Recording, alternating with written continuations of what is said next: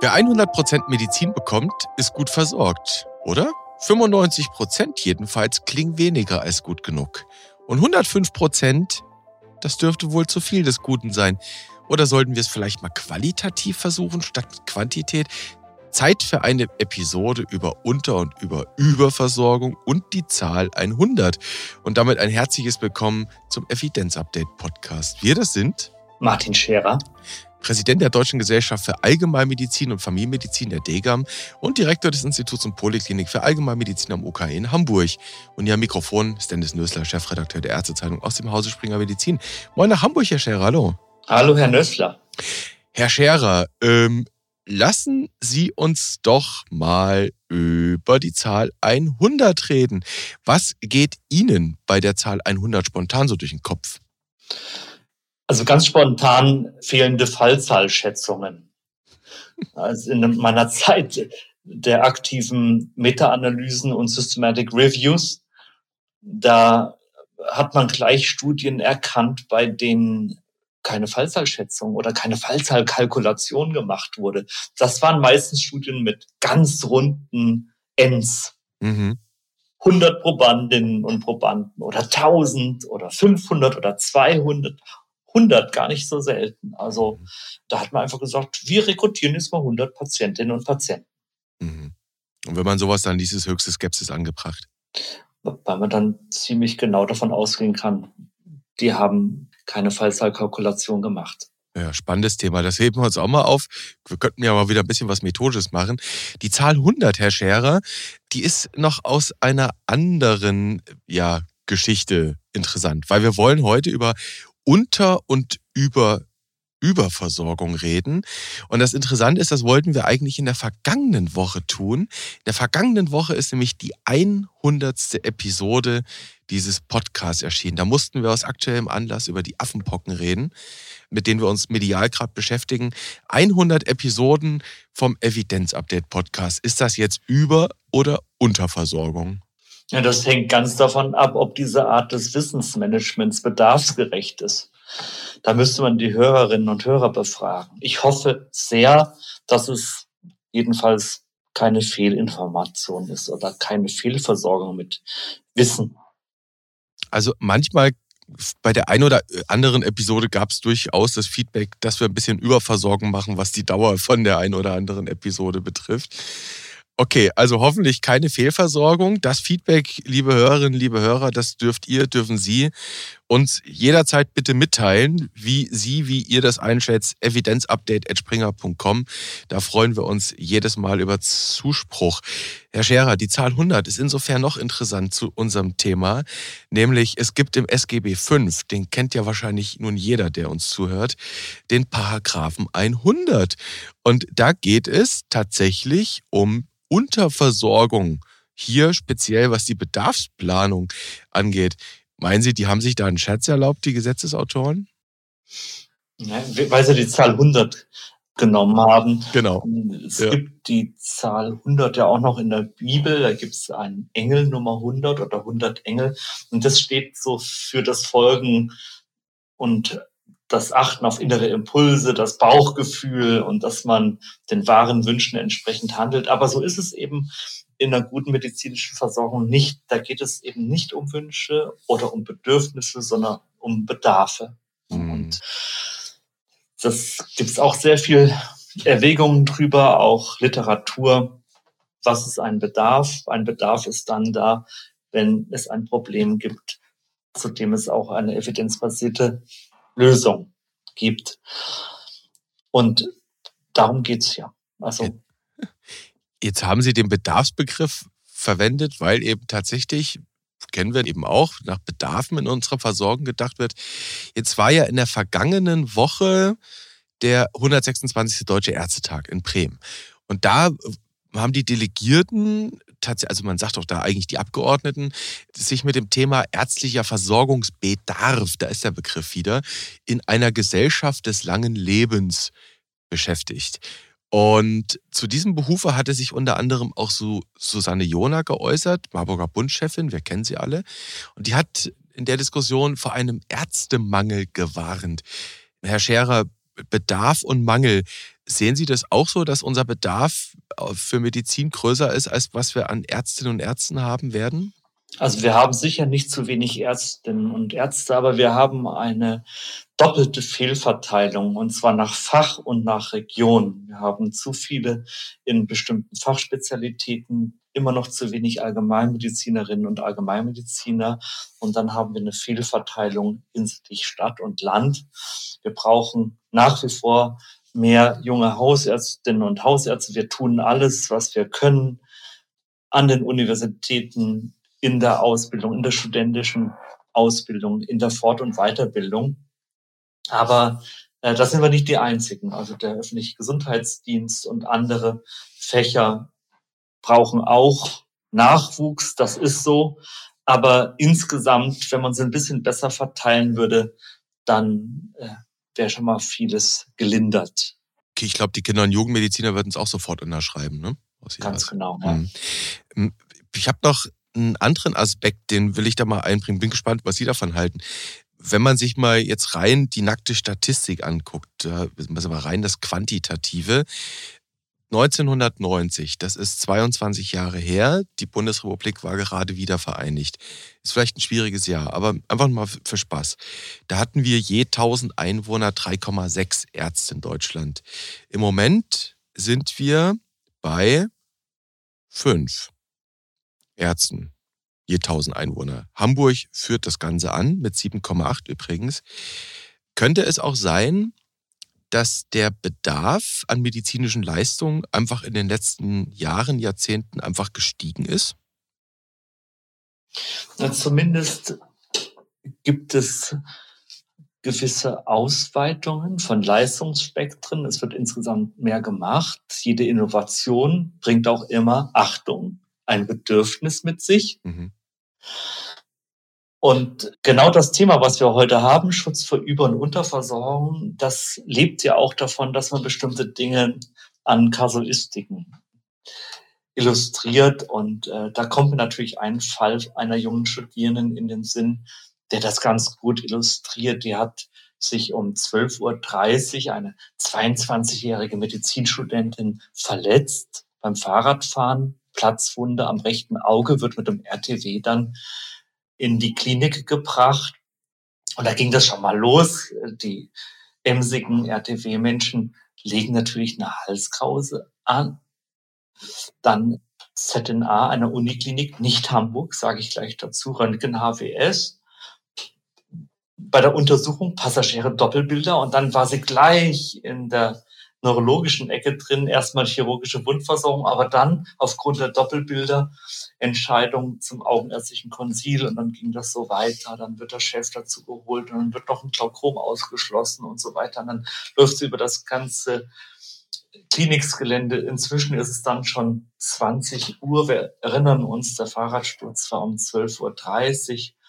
Dann kriegt sie noch ein CT, wird stationär aufgenommen, wird geweckt zur Pupillendiagnostik und so weiter und so fort. Und irgendwann versorgt sie dann ihr Freund des Nachts mit Essen. Die hat gar nichts zu essen bekommen. und nach 27,5 Stunden hat sie sich dann mit einer Augenbrauenplatzwunde gegen ärztlichen Rat selbst entlassen. Das sind natürlich so Dinge, wo man sich fragen kann, was ist da passiert? War es das System? War es Verantwortungsdiffusion? War es das Leistungsspektrum, was dann einfach als Feuerwerk abgebrannt wird? Aber ähm, wenn gleich das ein krasser Fall war, dank übrigens an Günter Egidi mhm. für diesen Fall, wenn gleich das ein krasser Fall war, solche Fälle gibt es. Mhm. Und die zeigen doch, wo das Problem liegt. Das ist eine Mischung aus individuellen und strukturellen Dingen und natürlich auch aus Fehlanreizen. Mhm. Ich erinnere mich noch selbst, das war, das war die Zeit noch vor der Einführung der DRG, die ja oftmals damit auch in Verbindung gebracht werden. Siehe Knietap, siehe Herzkatheter. Ich hatte eine Synkope und lag deswegen zwei Wochen im Krankenhaus und die haben alles gecheckt und ich war eigentlich gesund. Hm. Die haben natürlich nichts gefunden. Damals hat man halt noch quasi das Liegegeld mehr oder minder bekommen. Was sind denn so mögliche Gründe, wenn man auch mal mit Blick auf heute, vielleicht auf die Spitals, auf die Krankenhaussituation guckt, dass man jetzt, um bei dieser Kasuistik der Medizinstudentin da zu bleiben, äh, dass man dann eben zehnmal lieber auf Nummer sicher gehen kann. Ist das ein Sicherheitsdenken in der Medizin? Es ist ein Sicherheitsdenken. Es hat mit Verantwortungsdiffusion zu tun. Äh, die Frage ist, wer trägt jetzt eigentlich die Verantwortung dafür, sie dann auch mal zu entlassen? Mhm. Und man will ja nichts falsch machen, schon gar nicht bei einer Medizinstudentin. Mhm. Es sind auch oft Studierende, von denen ich so höre, dass bei denen dann sehr genau hingeguckt wird und bei Bauchschmerzen auch schon mal ein bisschen früher ein MRT gemacht wird als bei anderen. Interessant. Man will ja nicht negativ auffallen beim Nachwuchs. Hm, so ist es. Okay. Ja, jetzt richten wir den Blick dann mal ein bisschen vom, vom Intramoralen, vom, vom Krankenhaus-Setting eher so ins primär versorgende Setting hinein, wie man so eine Überversorgung auf der einen Seite vielleicht ein bisschen eindämmen kann, aber eben vielleicht auch Unterversorgung vermeiden kann. Das ist ja so der Grad, den man da irgendwie nehmen kann. Und äh, jetzt wissen wahrscheinlich die meisten Hörerinnen und Hörer, dass es seit 2019 eine S2E-Leitlinie gibt, der DGAM zum Schutz vor Über- und Unterversorgung. Heißt gemeinsam entscheiden. Die wird regelmäßig aktualisiert. Es gab jetzt jüngst eine Aktualisierung. Da gab es einige. Herr Scherer, das verlinken wir wo? In den Show Notes. Perfekt. Da verlinken wir die aktuelle Fassung. Ähm, und alles, was dazugehört. Bevor wir da in die Aktualisierung reinschauen, vielleicht sollten Sie noch mal ein bisschen erzählen, was das für eine Leitlinie ist, Herr Scherer, weil das, das ist keine, ich sag mal, Standardleitlinie, es ist eine Meta-Leitlinie, die funktioniert ein bisschen anders. Wie geht die?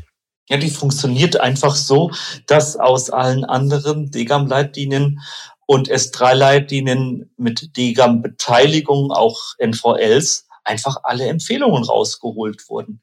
Die wurden alle extrahiert und dann durchgegangen und priorisiert. Ist diese Empfehlung jetzt relevant für Über- oder Unterversorgung oder vielleicht sogar für beides? Das heißt, es ist eine Meta-Leitlinie. Es wurden alle Empfehlungen aus allen anderen hausärztlichen, allgemeinmedizinischen Leitlinien in einen Topf geworfen und dann einfach durchgeratet. Mit einem Fragebogen wurde jede einzelne Empfehlung angeguckt und geschaut, kann man, wenn man diese Empfehlung umsetzt, kann man damit Über- oder Unterversorgung oder vielleicht beides bekämpfen. Mhm. Und dieses Rating, das macht wer? Das machen zum Teil Leitlinienautoren, zum Teil ein sogenanntes naives Panel. Mit naives gemeint Kolleginnen und Kollegen, also Ärztinnen und Ärzte, die selber nicht in der Leitlinienentwicklung aktiv sind. Mhm. Und, und, dann ist es aber irgendwann auch übergegangen auf die Leitlinienkommission der DEGA. Mhm. Also es sind auf der einen Seite die Leitlinienfachleute, mhm. die sich auch mit Literaturrecherche regelmäßig beschäftigen, zum einen mit dabei, auch mit Gradings und auf der anderen Seite wirklich auch die Basis, die da so ihre Meinung ja. reinspielt. Ja. Mhm. Jetzt mal aus, aus Sicht vielleicht der Leitlinienautoren, weil sie bewerten ja letztlich auch die Leitlinien von anderen Fachgesellschaften oder deren Empfehlung jedenfalls. Kann da nicht so ein bisschen auch der Eindruck entstehen, dass sie da so ein bisschen Besserwisser spielen? Vorsicht! Wir bewerten nicht die Qualität der Empfehlungen oder die mhm. Qualität der Leitlinien. Die wurden ja gar nicht mit der Über- und Unterversorgungsbrille gemacht, diese Empfehlungen. Ähm, so eine Leitlinie funktioniert ja so, dass man sich ein bestimmtes Versorgungsproblem identifiziert und dann versucht mit der Leitlinie dieses Versorgungsproblem zu lösen. Mhm. Wir haben eine völlig andere Brille aufgesetzt, nämlich die der Über- und Unterversorgung. Wo gibt es zu viel an Medizin und wo zu wenig? Und wir haben dann einfach versucht, die Empfehlungen zu identifizieren, die dafür taugen, Über- und Unterversorgung zu verringern. Also es ist mehr ein, ein Goldschürfen, es ist mehr ein Identifizieren von Empfehlungen, die gut sind, um die richtige Dosis in der Medizin zu finden. Okay, verstehe. Das heißt im Prinzip die, die Bewertung in Ihrer Metaleitlinie für eine Empfehlung so oder so, ob Sie jetzt für Überversorgung stehen können oder für Unterversorgung, ob es davon zu viel, zu wenig gibt, heißt noch nicht, dass die Empfehlung an sich schlecht ist, sondern nur die Einschätzung, davon machen wir entweder zu viel oder zu wenig. So ist es. Mhm. Okay. Und diese Empfehlung ist dafür geeignet, das zu viel oder zu wenig zu verbessern. Alles klar. Okay. Gut, das ist, das ist vielleicht tatsächlich mal zur Interpretation dieser Leitlinie gar nicht so unwesentlicher Aspekt, dass man nochmal versteht, dass das eine andere Art von Leitlinie ist. Gehen wir es mal durch. Es gibt in dem Update, wie gesagt, wir verlinken es, das ist dort auch sehr übersichtlich zusammengepackt. Es gibt da auch eine Tabelle, wo man die Aktualisierung einfach sehr stückweise durchgehen kann. Und es gibt folgende Themen, sind mir da aufgefallen. Wir haben das Thema Halsweh, also Halsschmerzen, Husten, Typ 2 Diabetes mellitus, chronische koronare Herzkrankheit und Müdigkeit. Das ist da unter anderem drin. Es gibt noch mehr Aktualisierungen, aber dann müssten wir, glaube ich, drei Stunden machen. Wollen wir diese Themen mal so ein bisschen staccatoartig durchgehen? Ist das in Ordnung? Gerne, ja. Gut, also bleiben wir doch direkt, fangen wir oben am Kopf an, Halsweh und dann arbeiten wir uns ein Stück weit nach unten. Halsschmerzen. Da heißt es, äh, die häufigsten Fälle sind selbstlimitierende virale Pharyngitiden. Gefährliche Verläufe sind eher sehr selten und heißt dann eben auch CRP, Blutsenkungsgeschwindigkeit, Procalcitonin oder Leukozyten soll man nicht routinemäßig checken kann man das dann so interpretieren, dass diese Empfehlung im Umkehrschluss bedeutet, dass wir heute noch immer zu viel Labor erleben bei Patienten mit Halsweh, zu häufig unnötige Antibiotikaverordnung? Ja, das gibt es noch und dass wir der klinischen Einschätzung vertrauen können. Die klinische Einschätzung, die kann man sehr gut in diesen Scores operationalisieren. Sie wissen, wir lieben Scores, auch die jüngeren Ärztinnen und Ärzte lieben Scores. Da gibt es den Centaur-Score mit Fieber in der Anamnese, Fehlen von Husten, geschwollene vordere Halslymphknoten, Tonsillen, Exodate. Wenn alle diese vier Punkte zutreffen, dann ist es eine hohe Wahrscheinlichkeit für eine ja, GAS. Sie wissen, wofür GAS steht? Jetzt, jetzt, ich habe es auf der Zunge liegen. Äh... Also, das ist eine Streptokokkeninfektion, also Streptococcus pyogenes.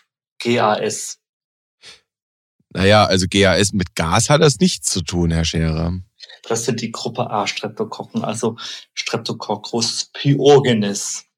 Die Wahrscheinlichkeit liegt so bei 60 Prozent, wenn vier dieser Punkte da sind. Und dann gibt's noch den McIsaac-Score, der ist ganz ähnlich mit Fieber, vielen von Husten, ebenfalls Lymphknoten, Tonsillenschwellung oder Exodate. Das Alter spielt da noch eine Rolle.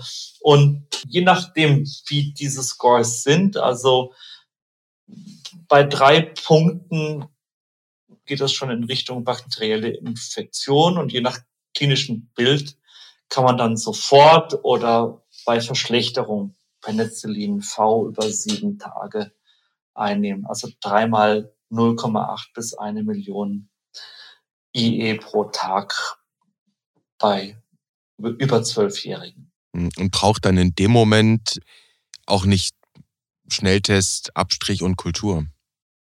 Die braucht man nicht routinemäßig, nein. Hm, okay. Stichwort, es hieß ja selbstimitierend in der, in der Regel bei viralen Pharyngitiden unter Antibiose, wenn jetzt der, nehmen wir den Score, wenn er angeschlagen hat, nach wie vielen Tagen Re-Evaluation, Herr Scherer? Das muss man klinisch abhängig machen, je nachdem, wie der, das Krankheitsgefühl ist. Drei bis vier Tage ist eine gute Zeit. Wenn es kurz vor Wochenende ist, dann kann man es auch mal ein bisschen früher machen. Aber das haben die Kolleginnen und Kollegen eigentlich gut drauf. Das ist das tägliche Brot.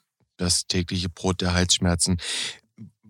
Was ich an der Stelle spannend fand, ist das Thema Lutschtabletten sind da auch genannt worden, ähm, mit der doch deutlichen Ansage, es gibt wirklich keine Evidenz, dass sie irgendetwas am klinischen Outcome verändern. Wenn ich jetzt das aus Patientenperspektive mir anschaue und stelle mir da so ein bisschen Lidocain im Hals vor, es fühlt sich schon gut an. Da sind die Geschmäcker unterschiedlich. Ich kenne auch Kollegen, die grundsätzlich nichts lutschen. Ich kann jeden verstehen, der das als lindernd empfindet. Also da halten wir uns auch ein bisschen zurück, da päpstlicher zu sein als der Papst. Aber ähm, auch hier die letzten zwei Jahre haben die Halsschmerzen doch deutlich seltener gemacht. Das muss man auch sagen.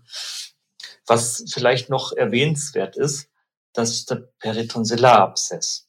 Also das ist schon ein abwendbar gefährlicher Verlauf, den man im Blick haben muss, wenn ein übler Mundgeruch auffällt, eine klosige Sprache, wenn die regionären Lymphknoten im Kieferwinkel stark geschwollen sind oder schmerzhaft.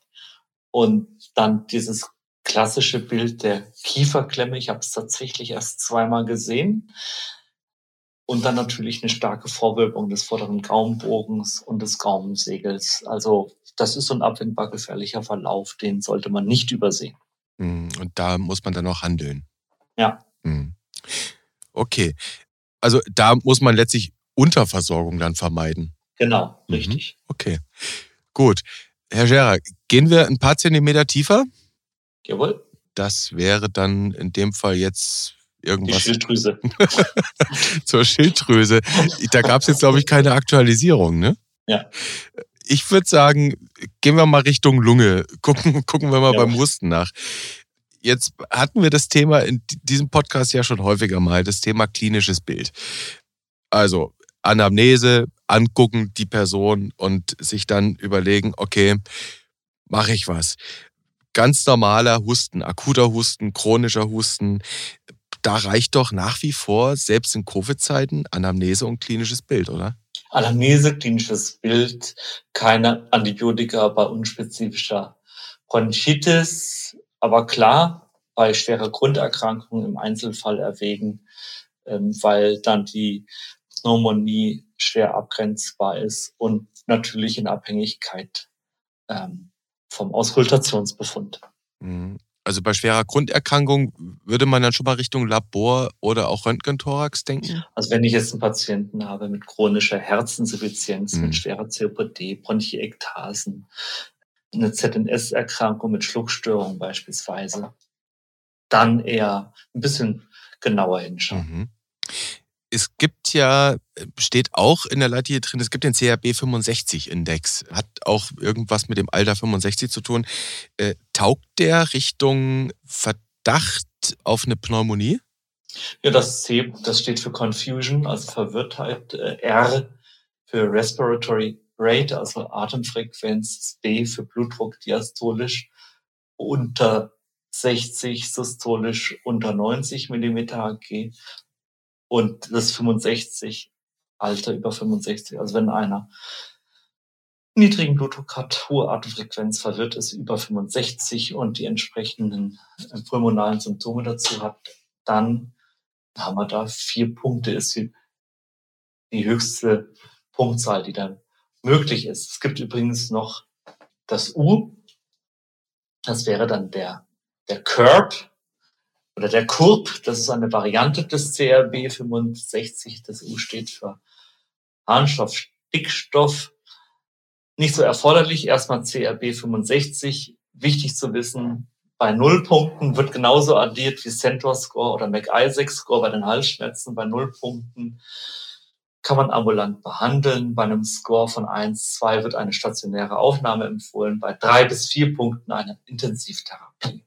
Das ist, mhm. finde ich, eine ganz gute Faustregel so. Mhm. Okay.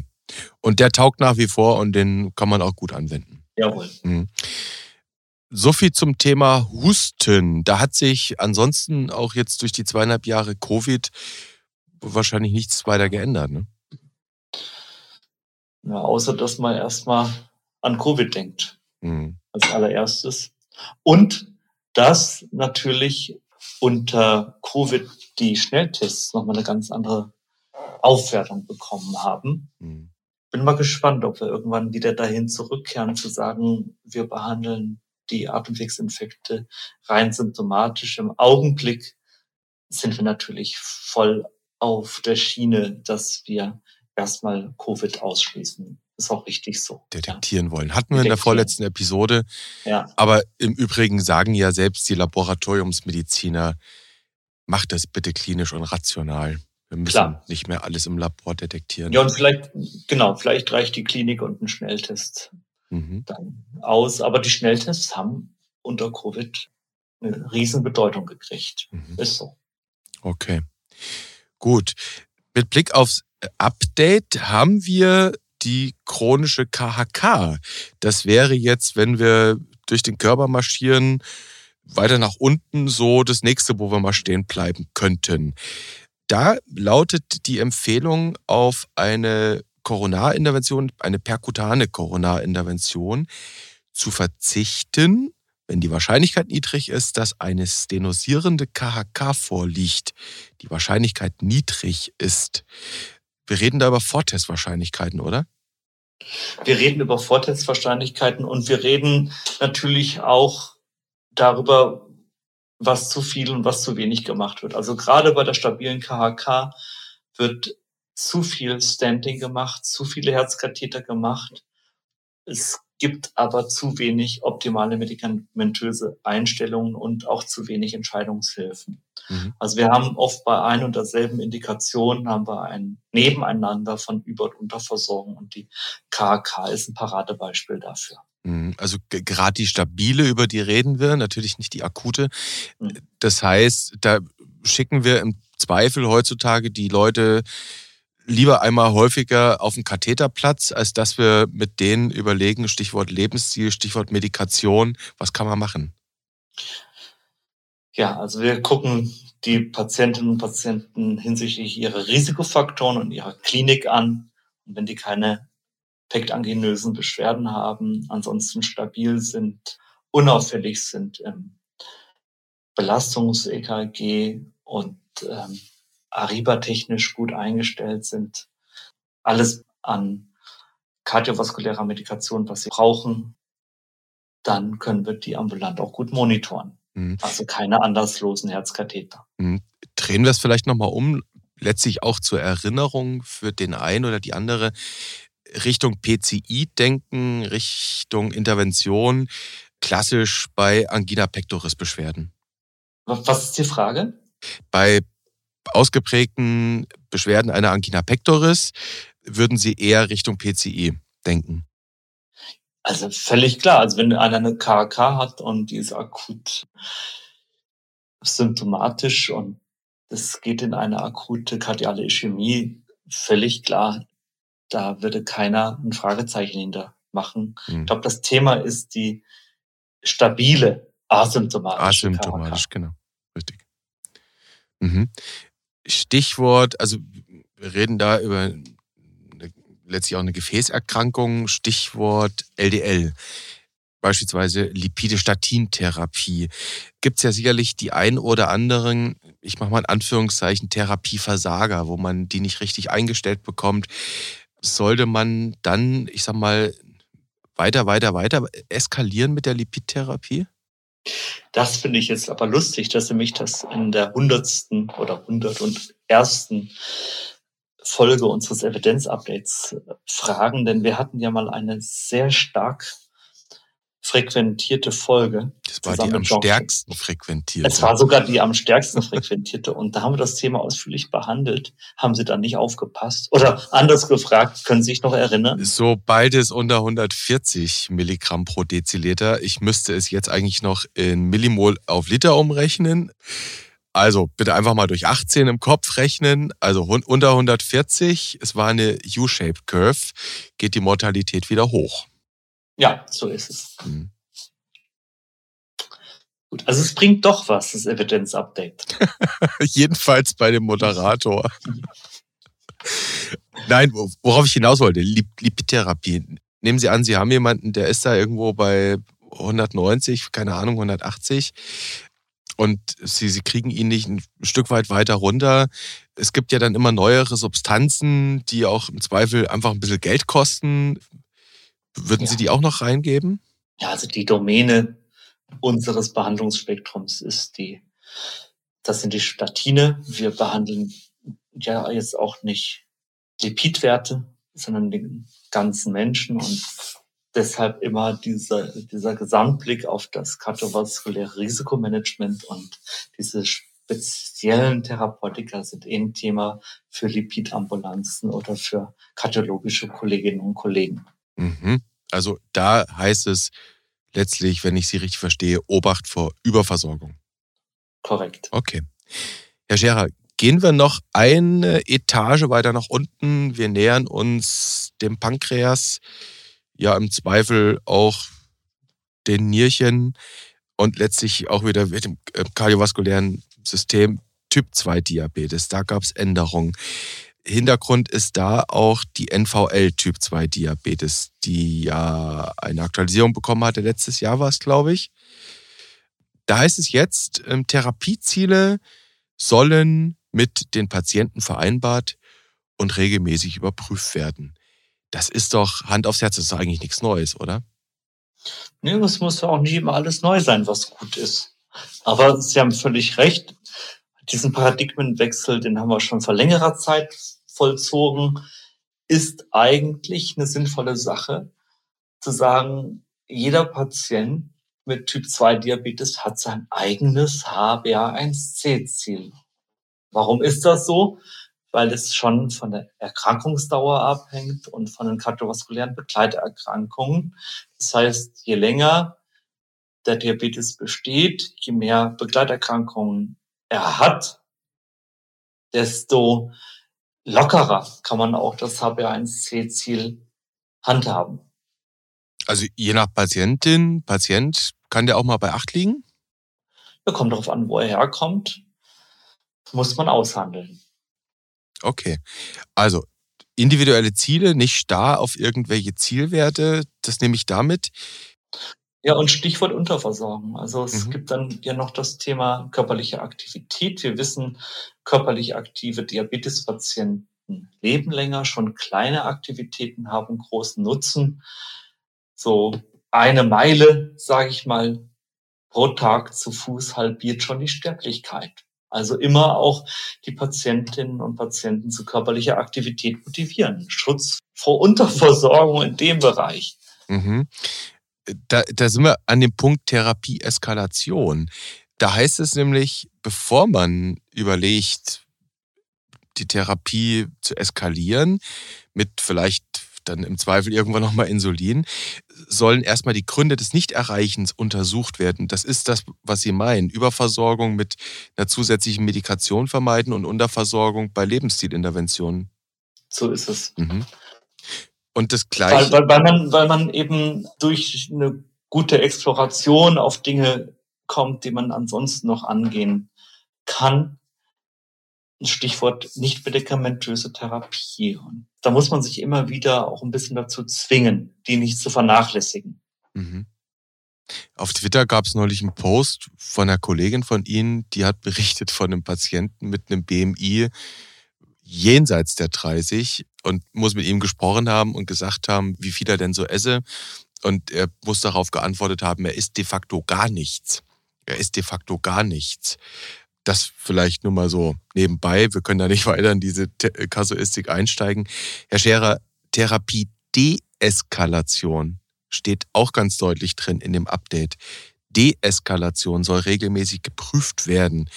Beispielsweise, wenn eine Indikation nicht mehr besteht, wenn ein Therapieziel erreicht oder unterschritten wurde, bei der Gabe von Insulin, wenn Hypoglykämien aufgetreten sind oder wenn man gemeinsam andere Ziele vereinbart hat. Wird das heute zu selten gemacht? Auch hier wieder Stichwort Deprescribing. Da braucht es natürlich auch immer jemanden, der den Mut hat, mhm. Deprescribing zu machen. Das heißt, Dinge auch mal abzusetzen. Ich weiß, es sagt sich so leicht dahin, weil ein komplexer Medikationsplan ja nicht selten auch Abbild einer komplexen Versorgungssituation ist, wo mehrere Leute dran beteiligt sind, mehrere Ärztinnen und Ärzte. Das heißt, so fragmentiert, wie die Versorgung ist, so fragmentiert ist dann oft auch der Medikationsplan. Dann sind wir im Bereich der Polypharmazie.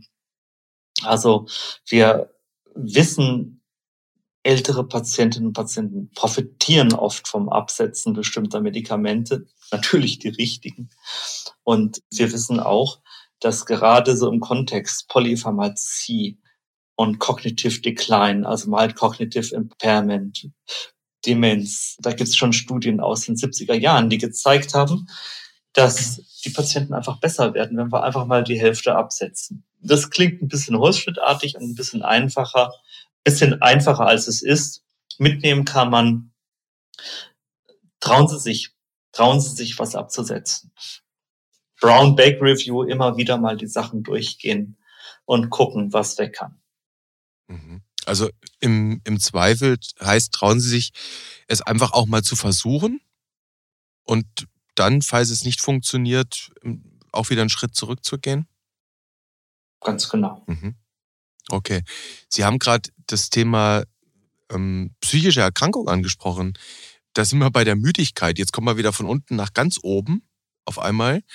Das ist nämlich auch noch in einem Update oder ist eines der Updates gewesen in der letzten Aktualisierung.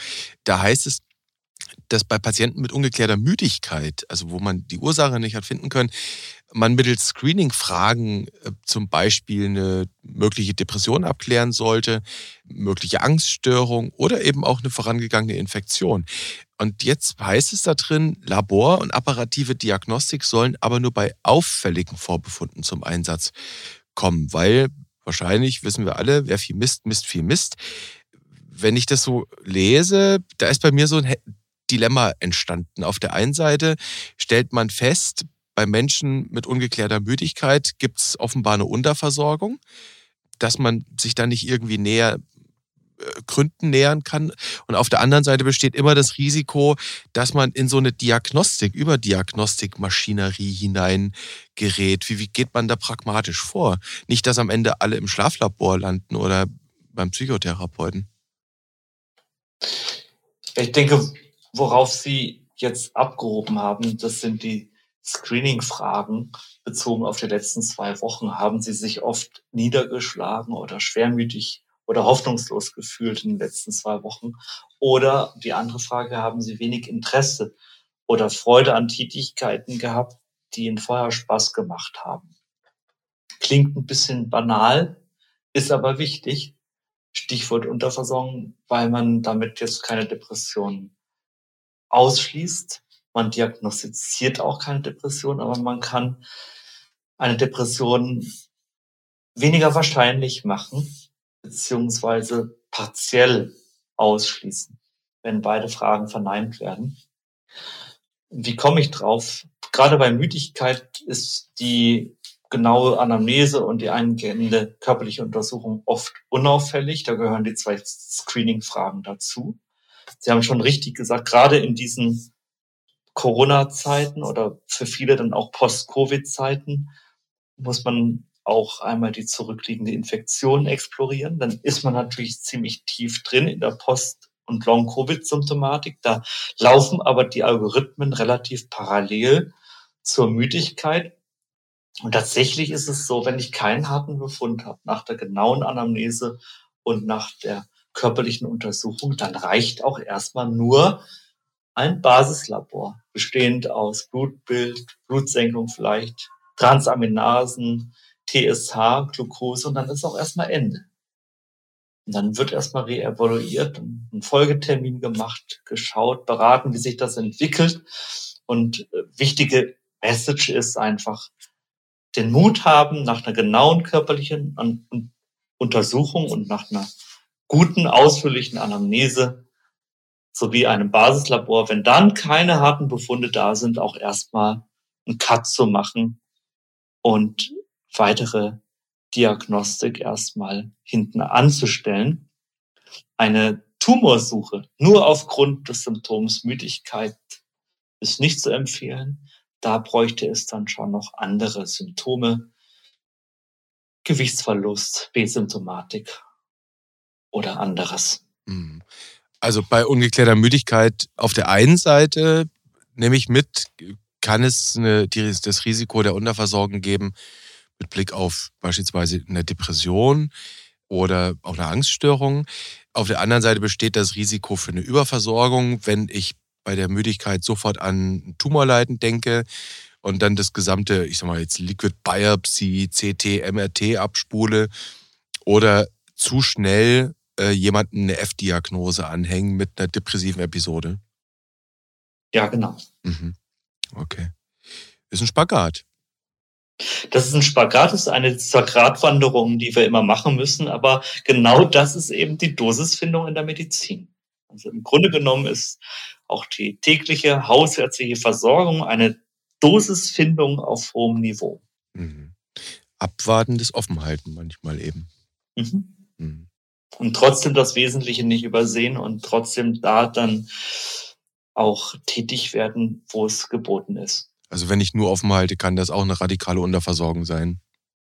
Naja, und, und wenn ich einen abwendbar gefährlichen Verlauf übersehe. Genau. Das ist, deshalb gehören diese beiden Begriffe ja eng miteinander zusammen. Mhm. Offen halten geht nur dann, wenn die abwendbar gefährlichen Verläufe ausgeschlossen sind. Mhm. Das Einmaleins der Allgemeinmedizin, Herr Scherer. Jawohl, so ist es. Herr Scherer, das war ein kleines, aber feines Update. Ich hoffe für die Hörerinnen und Hörer nicht ein allzu langes Update, Stichwort Überversorgung, zur Aktualisierung der S2E-Leitlinie Schutz vor Über- und Unterversorgung gemeinsam entscheiden. Wird, wie Sie zu Recht gesagt haben, verlinkt in den Show Notes mit allem, was dazugehört. Herr Scherer, Cliffhanger, wie geht's weiter? Vielleicht sommerlich. Wir machen erstmal eine Woche Pause und dann ist es schon Mitte Juni und dann müssen wir einfach mal sehen, wo die Bedarfe dann liegen und wie wir die dann auch abbilden.